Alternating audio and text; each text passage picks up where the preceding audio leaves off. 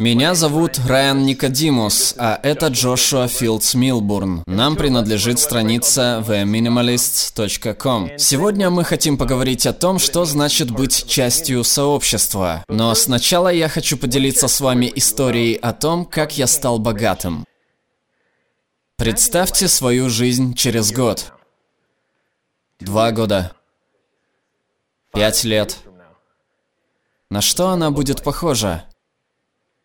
Представьте жизнь, в которой меньше, меньше вещей, меньше хлама, меньше стресса, долгов и недовольства. Жизнь с меньшим отвлечением.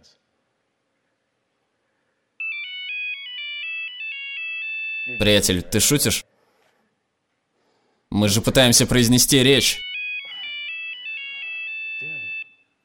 Простите за это. Теперь представьте жизнь, в которой больше. Больше времени, больше значимых отношений, больше роста и сотрудничества. Жизнь со страстью, не обремененной препятствиями хаотичного мира вокруг вас.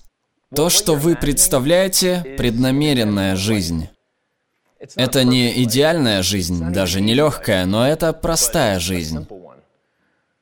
То, что вы представляете, богатая жизнь не имеющая ничего общего с достатком. Знаете, раньше я думал, что богатство – это заработок в 50 тысяч долларов в год. Затем я стал взбираться по карьерной лестнице в свои 20. Я быстро стал получать 50 штук. Но я не чувствовал себя богатым. Так я попытался адаптироваться к инфляции. Может быть 75 тысяч долларов считалось богатством? Может 90? Может шестизначное число? Или, может, наличие кучи вещей, может, это считалось богатством? Ну что ж, каким бы ни было богатство, я знал, что когда я заполучу его, я наконец-то буду счастливым.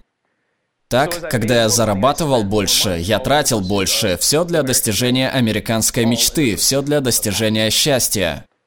Но чем ближе я оказывался, тем сильнее отдалялось счастье. Пять лет назад вся моя жизнь была совсем другой по сравнению с нынешней. Радикально другой. Я имел все, что только хотел. Я имел все, что должен был иметь. Я имел впечатляющую должность на работе в уважаемой корпорации, успешную карьеру с управлением сотней сотрудников. Я зарабатывал шестизначную зарплату, я покупал пафосные новые машины каждые несколько лет. Я владел огромным трехкомнатным кондо, оно даже было с двумя гостиными.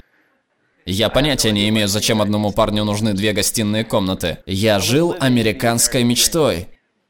Каждый говорил, что я был успешен. Но я был успешен только на виду. Вы понимаете, у меня были некоторые вещи, которые невозможно увидеть со стороны, при том, что я зарабатывал много денег, я был завален долгами. Но погоня за американской мечтой стоила мне намного больше денег. Моя жизнь была наполнена стрессом, переживаниями и недовольством. Я был жалок. Возможно, я выглядел успешным, но я точно не чувствовал себя успешным. И я дошел до того в своей жизни, что я уже не знал, что является важным. Но одно было очевидно. Я жил с чувством пустоты. И я пытался заполнить эту пустоту тем же, чем и многие люди ее заполняют – вещами. Большим количеством вещей. Я пытался заполнить эту пустоту покупками. Я покупал новые машины и электронику, и шкафы, заполненные дорогой одеждой. Я покупал мебель и дорогие предметы интерьера, и у меня всегда были самые последние гаджеты. Когда у меня не было достаточно наличных в банке, я оплачивал дорогую еду, очередные порции напитков и легкомысленные выходные кредитными картами. Я тратил деньги быстрее, чем зарабатывал. Пытаясь купить свой путь к счастью, думая, что когда-нибудь я заполучу его. Я имею в виду, счастье должно быть где-то сразу за углом, не так ли? Однако вещи не заполнили эту пустоту, они расширили ее. И так как я не знал, что действительно важно, я продолжил заполнять пустоту вещами, продолжая влезать в долги. Упорно трудился, чтобы купить вещи, которые не делали меня счастливым. Это продолжалось годами. Ужасный круг намылить, прополоскать, повторить. К концу третьего десятка моя жизнь внешне выглядела отлично, но внутри я был разрушен. Я был разведен несколько лет. Я был нездоров. Я застрял. Я много пил, я часто принимал наркотики. Я использовал все успокаивающие. И я продолжал работать 60, 70, иногда 80 часов в неделю и пренебрег некоторыми самыми важными аспектами своей жизни. Я редко думал о своем здоровье, отношениях, увлечениях. И что самое худшее, я чувствовал застой. Я точно не содействовал другим, и я не развивался. Моей жизни не хватало смысла, цели, увлечения. Если бы вы меня спросили, чем я увлекался, я бы посмотрел на вас как олень при свете фар. Какие у меня увлечения? Я понятия не имел. Я проживал от зарплаты до зарплаты, жил ради зарплаты. Жил ради вещей. Жил ради карьеры, которую я не любил, хотя я вообще не жил. Я был в депрессии. Затем, когда мне было почти 30, я заметил кое-что необычное в своем лучшем друге, с которым мы дружили более 20 лет. Джош выглядел счастливым впервые на протяжении очень долгого времени, действительно счастливым, восторженным. Но я не понимал, почему. Мы работали бок о бок в той же корпорации, когда нам было по 20, взбираясь по карьерной лестнице, и он был так же жалок, как и я. Что-то должно было измениться. В придачу он прошел через два самых тяжелых события в его жизни. Его мать умерла, и его брак распался. Все произошло за один месяц. Он не должен был быть счастливым. Он точно не должен был быть счастливее меня. И я сделал то, что сделал бы любой хороший друг. Я позвал Джоша на обед, усадил его и задал ему вопрос. Какого черта ты так счастлив? Следующие 20 минут он рассказывал о чем-то под названием минимализм. Он рассказал, как он посвятил последние пару месяцев упрощению своей жизни, убирая хлам с пути, чтобы оставить место для того, что действительно важно. И затем он познакомил меня с целым сообществом людей, которые сделали то же самое. Он познакомил меня с парнем по имени Колин Райт, 24-летним предпринимателем, путешествующим по новым странам каждые 4 месяца и возящим за собой все, что у него есть. Там еще был Джошуа Беккер, 36-летний муж и отец двоих детей, с работой на полную ставку, машиной и домом в пригороде в Вермонте. Далее он показал мне Кортни Кар, Карвер, 40-летнюю жену и мать дочери-подростка в Солт-Лейк-Сити. И там был Лео Бабата, 38-летний муж и отец шести детей в Сан-Франциско. Несмотря на то, что все эти люди проживали изрядно разные жизни, люди из разных слоев общества с детьми и семьями и разной работой, их объединяли как минимум две вещи. Во-первых, они все проживали осознанные, многозначительные жизни. Они имели страсть и цель. Они были намного богаче, чем какие-то так называемые богачи, с которыми я работал в корпоративном мире. И во-вторых, они объясняли свои многозначительные жизни вещью под названием минимализм. Так что я, решающий все проблемы парень, сразу же решил стать минималистом.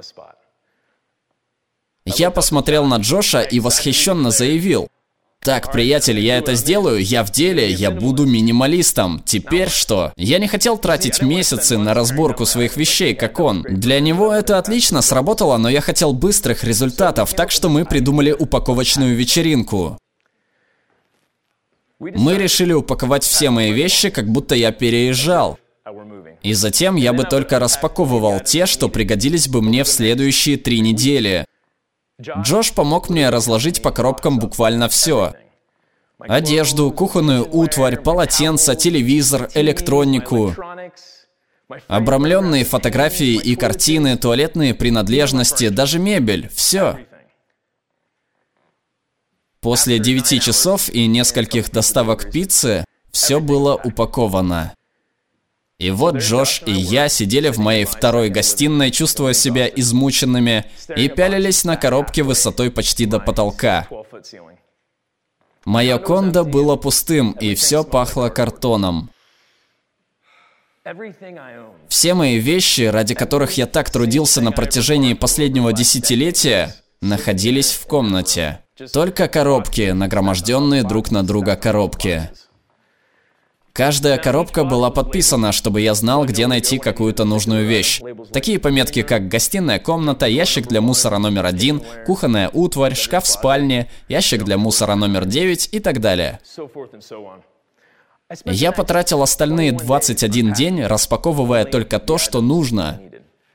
Зубную щетку, кровати, простыни, мебель, которую я использовал – Некоторые предметы кухонной утвари, набор инструментов, только вещи, которые были полезны в моей жизни. Спустя три недели 80% моих вещей все еще лежали в тех коробках. Просто находились там, нетронутые. И те вещи, которые должны были меня осчастливить, они не делали этого. И я решил подарить и продать все это. И знаете что? Я впервые начал чувствовать себя богатым. Я стал чувствовать себя богатым, избавившись от всего. Я оставил место для того, что осталось. Месяц спустя мой взгляд на жизнь изменился. И я подумал, может быть, некоторым людям будет полезна моя история? Наша история. Так, Райан и я сделали то, что каждый бы сделал. Мы начали вести блог. Мы назвали его The Minimalists, и это было три года назад. Далее произошло нечто потрясающее. 52 человека посетили наш сайт в первый месяц. 52! Я осознаю, что это может звучать непримечательно поначалу, но это означало, что наша история резонировала с десятками других людей. И дальше стали происходить другие поразительные вещи. 52 читателя превратились в 500. 500 стали пятью тысячами. И сейчас более двух миллионов человек в год читают наши заметки. Так выходит, что когда вы делаете что-то ценное для людей, они стремятся поделиться этим же со своими друзьями и семьей, чтобы принести пользу их жизни. Приносить пользу – это основной человеческий инстинкт. На самом деле, это причина, по которой мы здесь сегодня. Пару лет назад Райан и я переехали из Агая в Монтану. И мы обнаружили, что там есть целые сообщества людей. Людей, которые были не богаты в обычном смысле, а богаты в другом плане. Мы обнаружили так много людей, которые желали внести вклад больше, чем они сами. И это то, что составляет настоящее общество, содействие. Мы бы хотели воодушевить каждого из вас взглянуть на вашу повседневную жизнь. Взглянуть на то, что поедает большую часть вашего времени. Это проверка сообщений, Facebook или просмотр телевизора, покупки онлайн или в магазинах. Это тяжелая работа ради зарплаты, чтобы купить вещи, которые вам не нужны, вещи, которые не сделают вас счастливым. Не то чтобы мы думали, что что-то не так по существу с материальными ценностями или с работой с 9 до 5. Нет. Нам всем нужны некоторые вещи, мы все должны платить по счетам, правда? Но когда мы делаем эти вещи приоритетом, мы, как правило, выпускаем из поля зрения наши настоящие приоритеты. Мы теряем цель нашей жизни. Так что, может быть, избавление от некоторых вещей с нашего пути, расчистка беспорядка из наших жизней, может помочь нам фокусироваться на всем остальном. На таких вещах, как здоровье, отношения, развитие, сотрудничество, сообщество. Спасибо. Озвучил Глеб Трейс. Перевела Полина Бычкова. Отредактировала Анна Мо.